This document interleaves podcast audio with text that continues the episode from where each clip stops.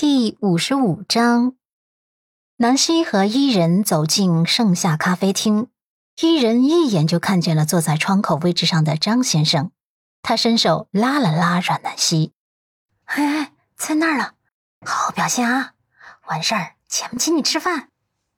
阮南希内心一阵崩溃，为了这顿饭，她可算是把自己折腾的惨不忍睹了。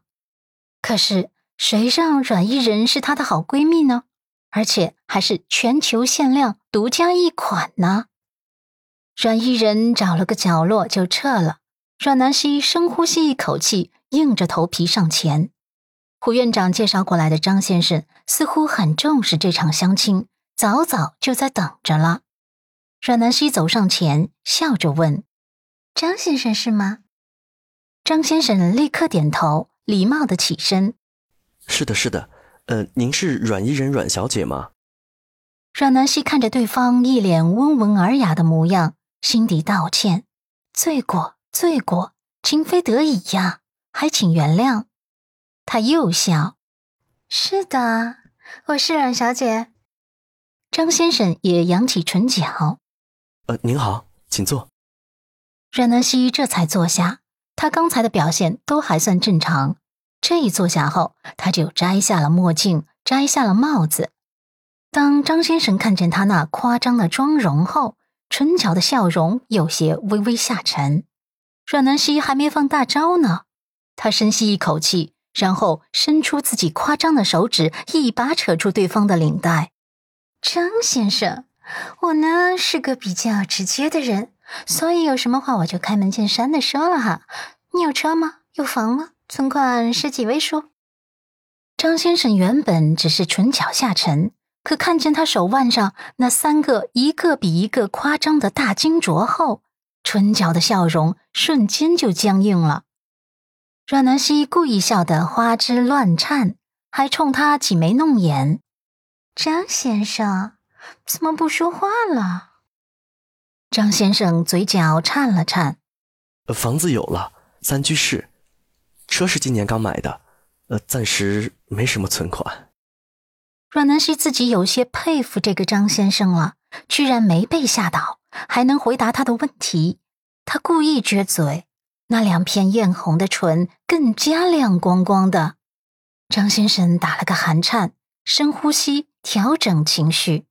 阮南希又打量着他，微微摇头：“嗯，这可不行啊。”存款没有八位数的男人，我是不会正眼看的。你看看我这身份，就知道什么样子的男人才能与我般配了。看见我这些首饰没有？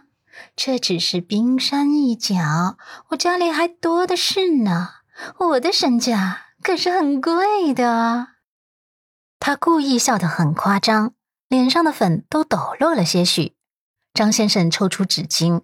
擦拭了一下额头，呃，简直就是无言以对嘛！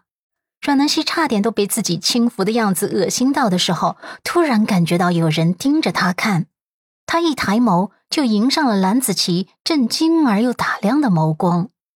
蓝子琪他们订的是个包厢，就在另外一边，而他因为想上洗手间才走到这边的。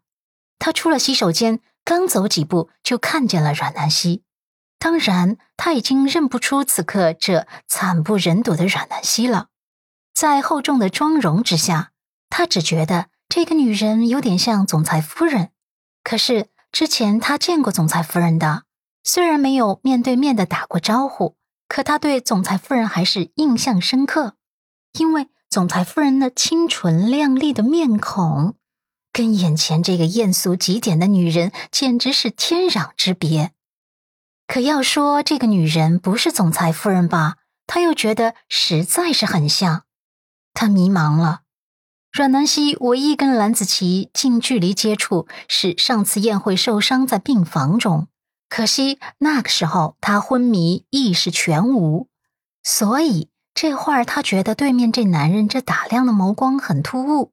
这让他隐隐的不舒服，暗自垂眸，悄悄的用手指挡住脸颊，继续演戏。